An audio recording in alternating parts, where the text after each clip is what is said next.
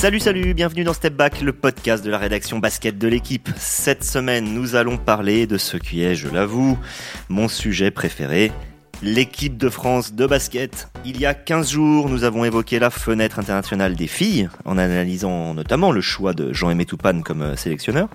Cette fois, nous nous penchons sur les garçons qui disputent à leur tour deux matchs de qualification.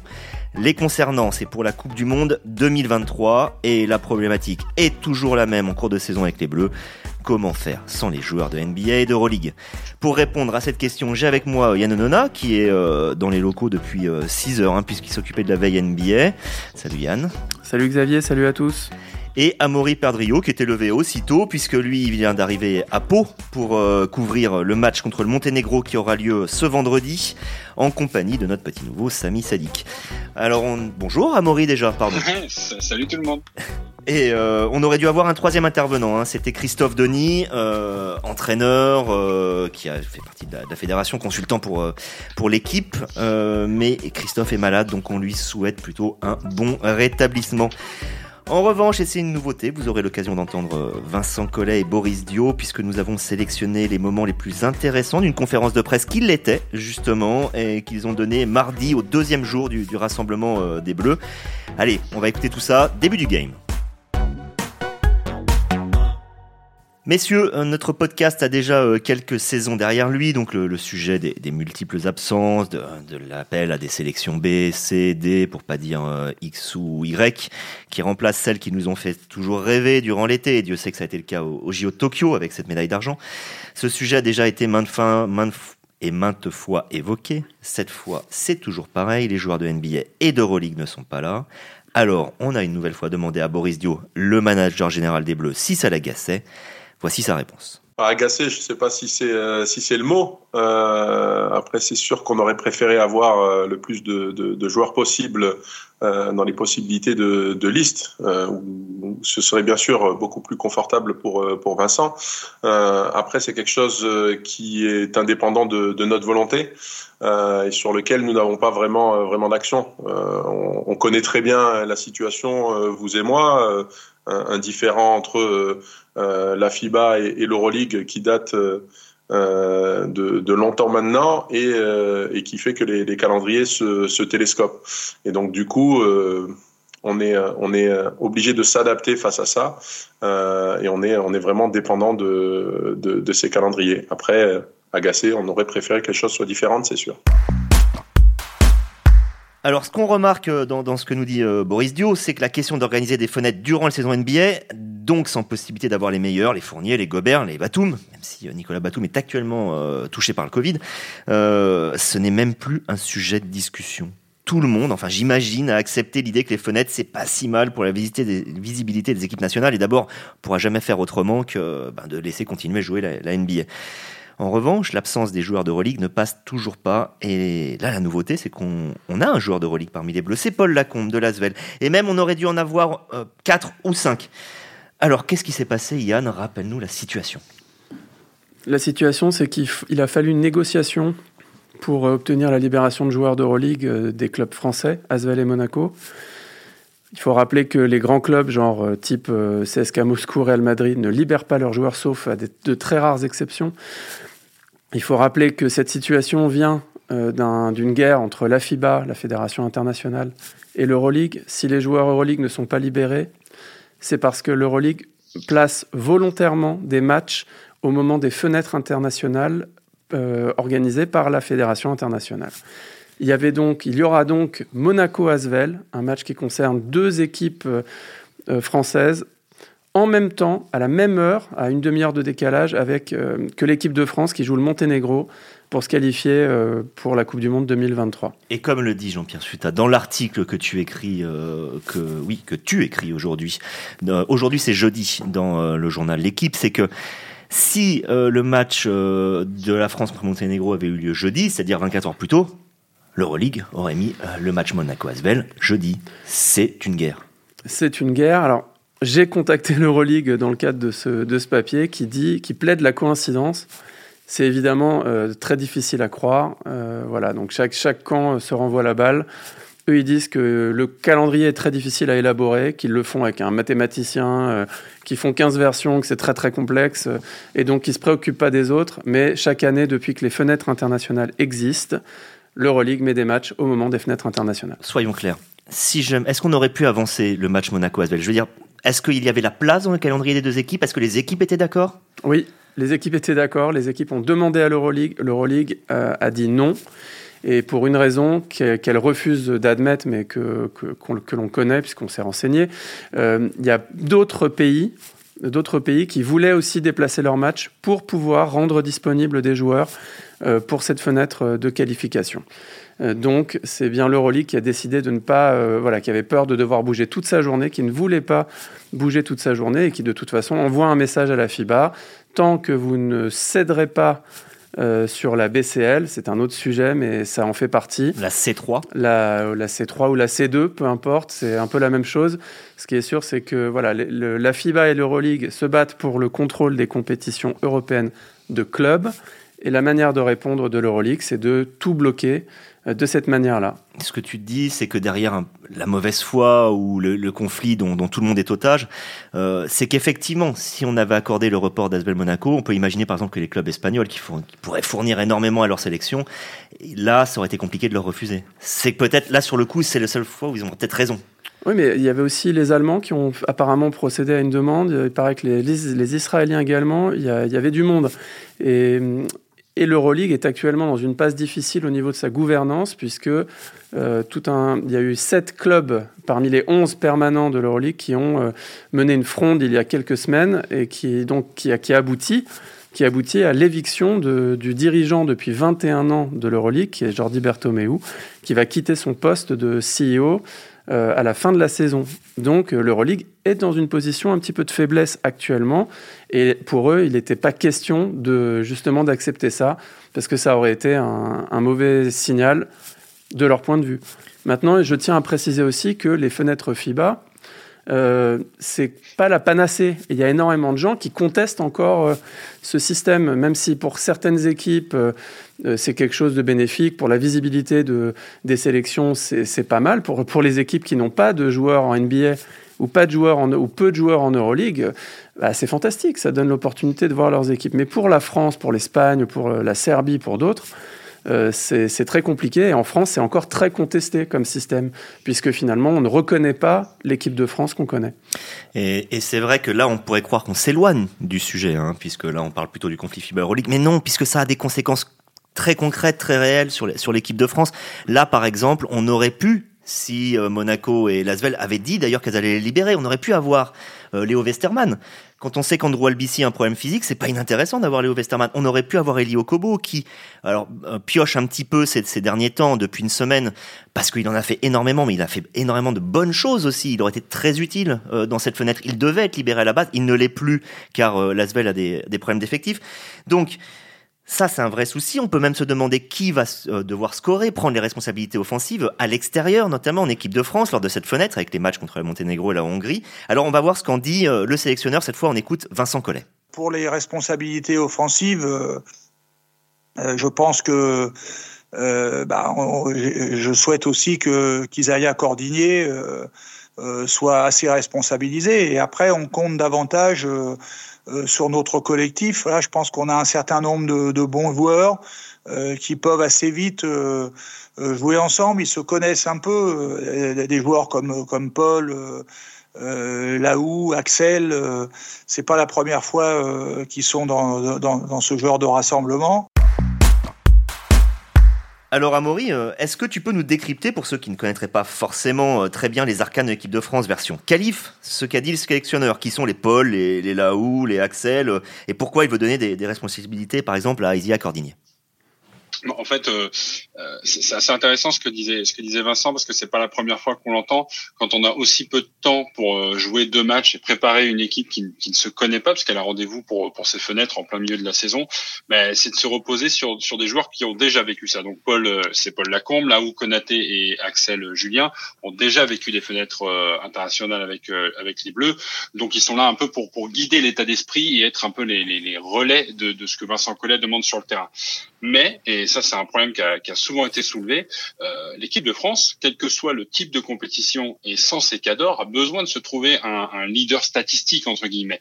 Et, et, finalement, quand on regarde la liste des 15 euh, des 15 convoqués, eh bien c'est David Michino qui tourne à 7 points de moyenne en équipe de France en 4 sélections. C'est-à-dire qu'on n'a pas un joueur qui, qui tourne au-dessus de 7 points par match. Mais est-ce que euh, Cordinier pourrait prendre justement ce, ce rôle puisque Vincent en parle, d'après toi? Bah oui, oui, oui. Mais je, il y a une forme de logique. Isaiah euh, Cordinier, il était avec l'équipe de France euh, au Japon pour la préparation, pour les Jeux. C'est, le dernier coupé. Donc euh, c'est, pas un hasard. Si, s'il était là, c'était qu'on le sentait capable déjà de d'être dans le next step au niveau de, l'équipe de France. C'est, un joueur explosif, c'est un joueur scoreur, c'est un joueur capable de, grosses séries. Donc finalement, comme c'est lui qui était déjà aux portes de l'équipe de France avant les Jeux Olympiques, on peut presque se dire que c'est le joueur le plus fort à disposition de, Vincent Collet. Il a franchi un cap hein, en plus, euh, Xavier Amaury, hein, comme il joue maintenant à la Virtus Bologne avec un autre Français, euh, Mohamed Oudjaïté. Qui est aussi en sélection. Absolument, qui est là euh, à Pau. Et, et Isaiah, dans, au sein de cette équipe, euh, score 8 un peu plus de 8 points par match en Eurocup avec quelques rebonds. C'est pas mal tout ça, c'est pas mal.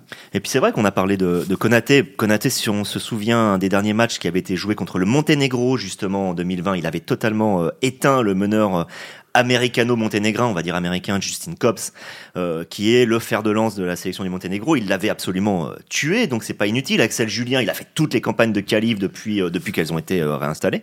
Donc tout ça, c'est assez intéressant. On a parlé de l'extérieur, maintenant parlons du jeu intérieur. Parce que la véritable force des Bleus pour cette fenêtre, c'est probablement la raquette, malgré l'absence des Gobert, des Poiriers, des Yabouzélé, euh, qui font, des Mousfoual, des qui font tous des très bonnes saisons. Euh, là, on va aussi écouter le sélectionneur pour savoir ce qu'il en pense. Le retour de Louis Laberry aussi, donc euh, nous donne des, effectivement des options euh, dans le jeu intérieur. La même chose pour Mme Jaité, qui, malheureusement lui s'était fait euh, mal lors du rassemblement cet été, donc et qui fort d'une nouvelle expérience à Bologne bah, devrait nous, nous, nous permettre d'avoir un secteur intérieur que je que je souhaite assez conquérant.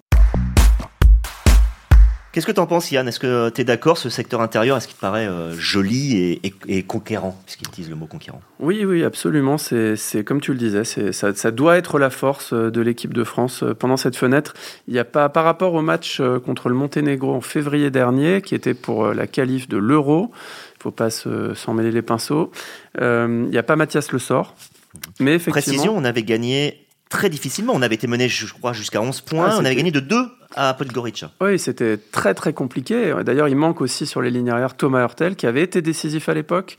Euh, en revanche, on a euh, la charnière dijonnaise qui est devenue la charnière bressane, Axel Julien, Alexandre Chassan, qui avait un peu sauvé les Bleus, hein, qui étaient à un moment à moins 10 ou moins 9 euh, là-bas, et qui avait tout à coup euh, pris le contrôle du match au retour des vestiaires, et c'est eux qui ont permis aux Bleus de se qualifier euh, à l'Euro. Donc eux seront là, euh, mais à l'intérieur, effectivement, on en parlait. Donc, il y a le retour d'Amat Mbaye, euh, qui fait à nouveau une très bonne saison en Turquie, à Karsiaka, et qui, a raté les Jeux, donc il faut le, faut, le rappeler. Le retour de Louis Laberry, lui aussi médaillé à la Coupe du Monde en 2019, qui joue très très bien à Valence, qui s'est bien installé à Valence dans un rôle, euh, bah, un rôle polyvalent et très efficace. Et il est devenu un des hommes de base de l'équipe de Valence. Évidemment, le retour de Mam Jaité. Alors lui, on l'avait pas vu depuis euh, depuis trois ans. Oui, je crois que c'est en 2018 ses dernières participations à, l'équipe de France dans des matchs amicaux. Ben, il sort, il sortait d'une saison euh, en Turquie euh, monstrueuse à Gaziantep.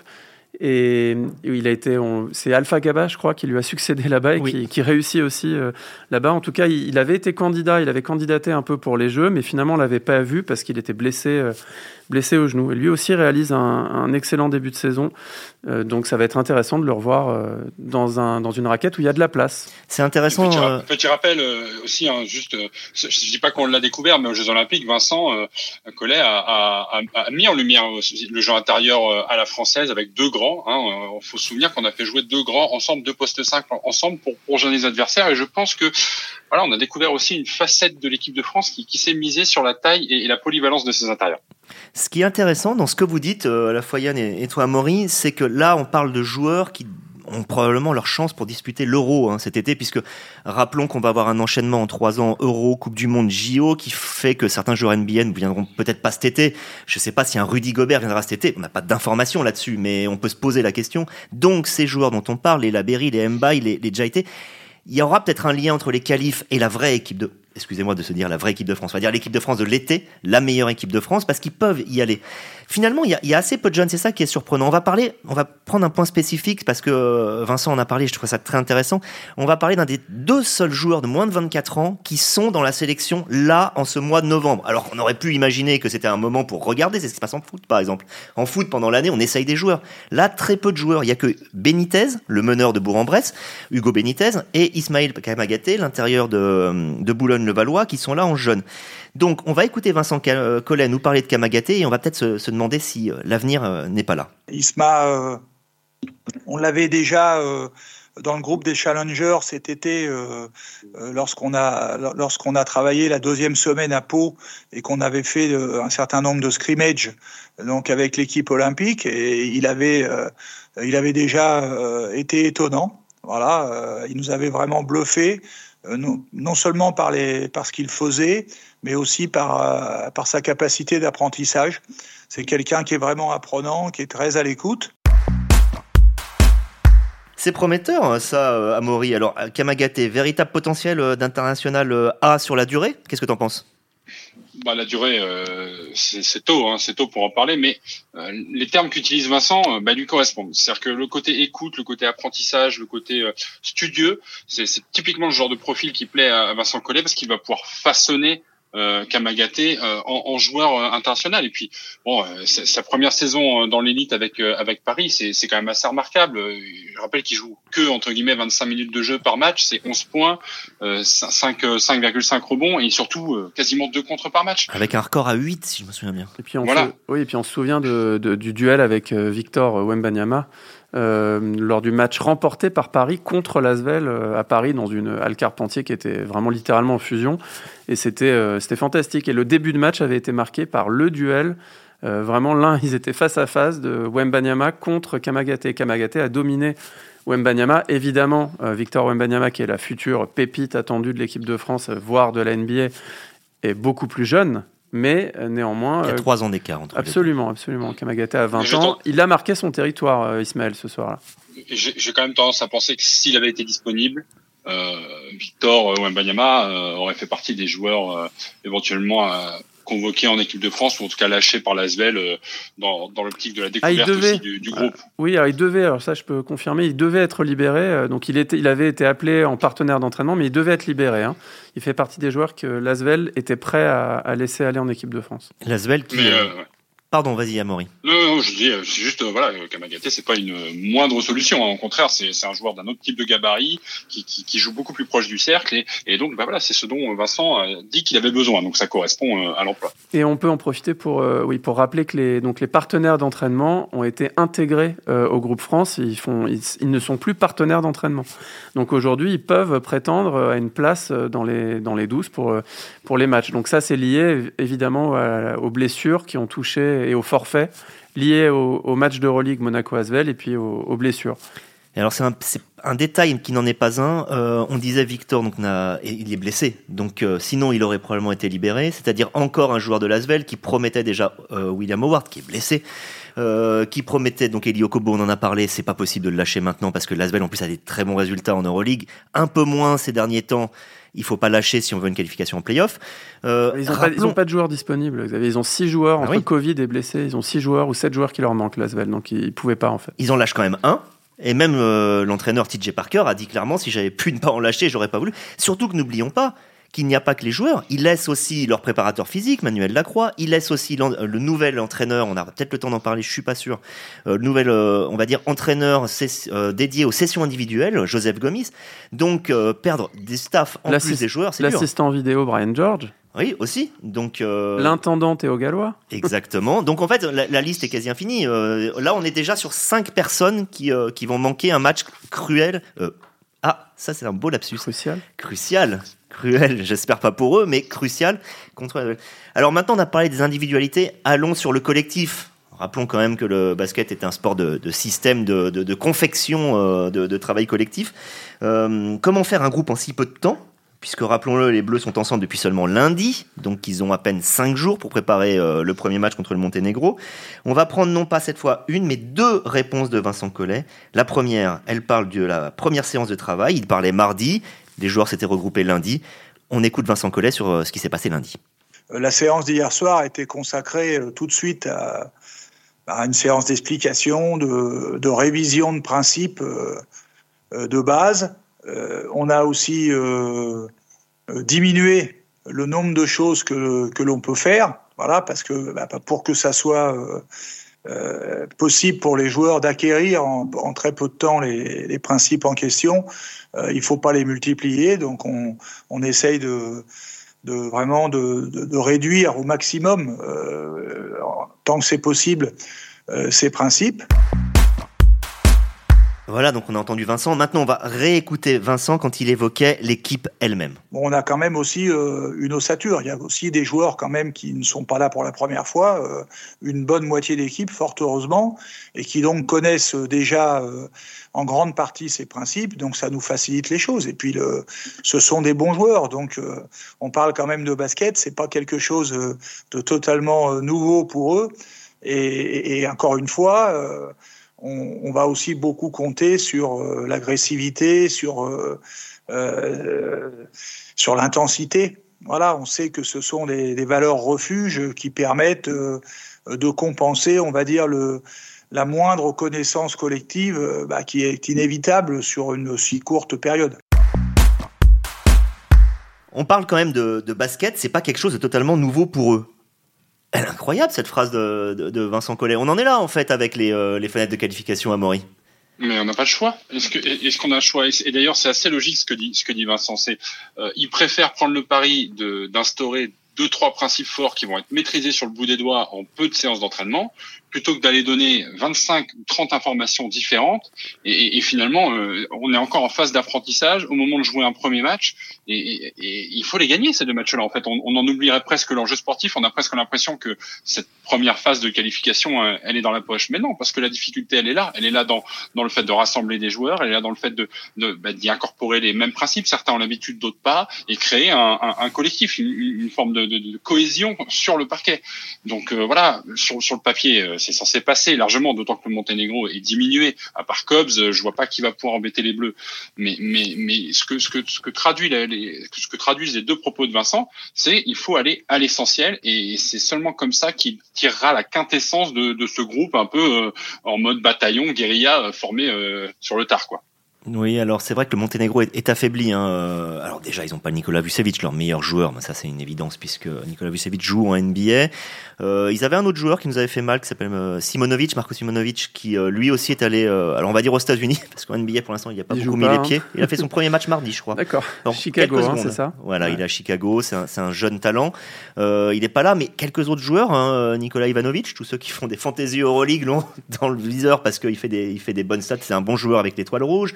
On peut en citer plein hein, comme ça qui, euh, qui ne sont pas là. Boyan, Boyan qui joue à Valence, qui devait être là et qui finalement est blessé, ça, ça aurait été un gros, gros, gros challenge dans la raquette euh, des, des, Bleus. Et finalement, il n'est pas là. Donc ça, pour le coup, c'est vraiment un avantage pour, pour l'équipe de France. Non, clair, clairement, il a l'absence de Doublievich change tout. Alors, il reste à... Il, il, était dans la liste, donc il a, un pro, il a une entorse à la cheville. Euh, c'est le seul, le seul point d'interrogation, c'est que quand on a posé la question à Vincent en conférence de presse, euh, il n'avait pas l'air 100% certain de l'absence de Dubljevic. il, n'est pas sur la liste FIBA pour l'instant. Voilà, il n'est pas sur la liste FIBA.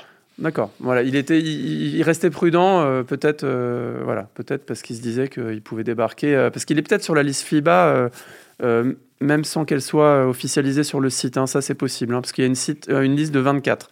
Chaque équipe fournit une liste de 24 joueurs qui sont sélectionnables. Pour euh, que les auditeurs nous comprennent bien, il y a, deux choses à, rappeler euh, là-dessus. La première, c'est que euh, le dénommé Boban Duljevic, c'est vraiment un joueur qui est largement au-dessus des autres joueurs si Vucevic n'est pas là. C'est-à-dire c'est un joueur qui l'année dernière était un des meilleurs intérieurs de l'Euroleague, là où les autres sont des joueurs d'Eurocoupe, d'Euroleague deuxième niveau, on va dire. Donc Duljevic, c'était vraiment un défi, quelqu'un que connaît très bien la Berry, ils, jouent ensemble. Oui. Et puis un point d'ancrage, et puis là, du coup, on crée un, on crée un axe 1-5 qui est, euh, qui est très très difficile à défendre avec Justin Cobbs. Euh, donc Justin Cobbs, c'est marrant, hein, vous savez, il a été champion avec Le Mans en 2018. Il est naturalisé évidemment et il reste sur un match à 44 d'évaluation en Eurocup. Juste pour vous donner une idée, hein, 33 points, euh, ça shoot, ça agresse. donc sur les lignes arrières, déjà, on est un peu démuni. Donc vous imaginez l'impact qu'il peut avoir. Si en plus il avait un pivot aussi important que Dubljevic, le match devenait vraiment dangereux. En l'état des forces, la France euh, reste favorite selon moi. Et c'est vrai que ça, ben ça, l'absence même de Dubljevic, j'ai envie de dire, ça, ça annihile quasiment l'esprit des qualifications parce que le Monténégro était l'équipe la plus dangereuse, très clairement, puisque alors Monténégro, d'ailleurs, petite anecdote, est champion d'Europe en titre. Oui, oui, je sais, ça peut être un peu bizarre. Ils sont champions d'Europe de, des petits pays. C'est l'explication officielle, c'est l'appellation officielle Small Countries par euh, la FIBA. Ils, ils, avaient battu le Luxembourg de deux points en finale, ils avaient succédé à Chypre. Enfin bref, on voit bien que c'est quand même pas le même niveau de compétitivité que les vice-champions olympiques euh, français. Et puis après, on va avoir la Hongrie qui euh, n'a plus aucune référence, euh, si ce n'est un joueur qui est passé du Barça au, Real cette année, Adamanga, mais bon, d'une individualité, on, ne fait pas non plus une équipe redoutable. Et derrière, c'est le Portugal qui avait un petit peu remis le nez à la fenêtre il y a une dizaine d'années, mais qui maintenant depuis a, complètement disparu. Amaury, normalement, ce à quoi tu devrais assister devrait être une balade de santé, si je comprends bien. Non, non, enfin, balade de santé, ça, c'est tellement difficile à prévoir, mais mais, mais oui, bien sûr, on s'attend à ce que l'équipe de France n'ait pas trop de difficultés sur cette mise en route pour pouvoir enchaîner avec la Hongrie, sachant qu'il y a du temps pour euh, travailler, pour voyager. Euh, les Bleus vont décoller samedi après le match et euh, jouent lundi soir. Mais, mais non, l'essentiel, c'est vraiment de, pouvoir asseoir, asseoir le style de jeu face au Monténégro. Si, si, les Bleus gagnent de 5 points, on leur en tiendra pas rigueur. L'essentiel, c'est de sortir de cette fenêtre avec deux victoires et d'avoir déjà les portes ouvertes pour se qualifier pour la, deuxième phase de qualification. moi, je crois, alors, Navré, mais je crois au contraire que ça va être euh, le match le plus, compliqué. De... Bon, après, c'est évident vu le niveau des deux autres adversaires, mais je pense que ça reste le match le plus compliqué de par les blessures qu'on a et de par la. Ne jamais oublier du côté du Monténégro la, culture de jeu, puisque, beaucoup de ces joueurs, en tout cas une bonne moitié de l'équipe, euh, évoluent ensemble et même l'ensemble de l'équipe nationale joue. Euh, c'est le même noyau, comme le rappelait Vincent, mais, mais c'est je peux d'autant plus le, en témoigner qu'au Monténégro, bah, je, m'attendais, honnêtement, je m'attendais à une victoire euh, pas facile, mais à une victoire quand même. Pas de deux points, quoi. Ouais, pas de deux points. Et puis surtout, euh, surtout si on avait perdu ce match, en fait, derrière, euh, la Grande-Bretagne nous en colle 20. Donc on n'aurait peut-être pas joué le match de la même manière, mais en fait on serait pas qualifié à l'euro en fait euh, aujourd'hui. Et le Monténégro a cette culture de jeu, ensemble ce vécu que nous, bon, on a un peu, mais pas de la même manière, parce que notre effectif change tout le temps, tout le temps, tout le temps. Et donc cette équipe du Monténégro, elle arrive à Pau, là, elle est, euh, elle est un peu énervée, je pense, parce qu'on les a privés de l'euro 2022 chez eux. Il serait bien quand même d'avoir un beau spectacle pour deux raisons supplémentaires hein, qu'on n'a pas évoquées. On va terminer là-dessus. Euh, rappelons déjà qu'il y aura du public à Pau. Hein. Je revoyais les images, notamment du, euh, du France-Monténégro vent d'espace avec les tribunes vides. Enfin, c'était quand même quelque chose. Hein. Et puis euh, la deuxième chose, c'est que le match sera télévisé sur France 4, si je ne me trompe pas, et que ça, on l'a appris au tout dernier moment. Et donc, on va retrouver une visibilité, une visibilité en clair aussi, un peu comme le propose la chaîne L'équipe avec les matchs de Lasvel. Donc ça, c'est plutôt une bonne chose. On va conclure avec toi, Amaury, euh, qui vient euh, d'arriver à Pau. Euh, bon, normalement, on, va retrouver l'équipe de France, et rien que ça, rien que ça, c'est quand même un plaisir infini quand on sait que voilà c'est le propre du, basket de haut niveau. on peut se retrouver plusieurs mois sans parler d'équipe de France alors qu'elle venait juste de gagner une médaille d'argent bien sûr que c'est un plaisir. La dernière fois qu'on les a vus en plus à domicile, c'était à Bercy euh, contre l'Espagne avant de partir pour les Jeux. On les a quittés euh, à Tokyo sur une médaille une médaille d'argent. Euh, c'était bien, non? On, était bien à Tokyo. À on était on était pas mal, hein. mais mais c'est juste voilà, même si c'est pas la même équipe, on reste derrière le, maillot de l'équipe de France et, et, on a envie de, de, les on a envie de voir ces, voilà cette, cette, équipe estampillée Vincent Collet continuer d'avancer, mener son bout de chemin. Il y a 2024 en ligne de mire et comme tu l'as dit, il y a quand même trois trois gros grosse compétition en trois ans, donc euh, on va pas avoir le temps de s'ennuyer. Eh ben merci beaucoup messieurs et à une prochaine. La prochaine fois ce sera euh, Sandro Pizzus qui reprendra euh, le micro, probablement pour une spéciale NBA. Bonne semaine, bon week-end et bonne semaine à tous. Ciao ciao.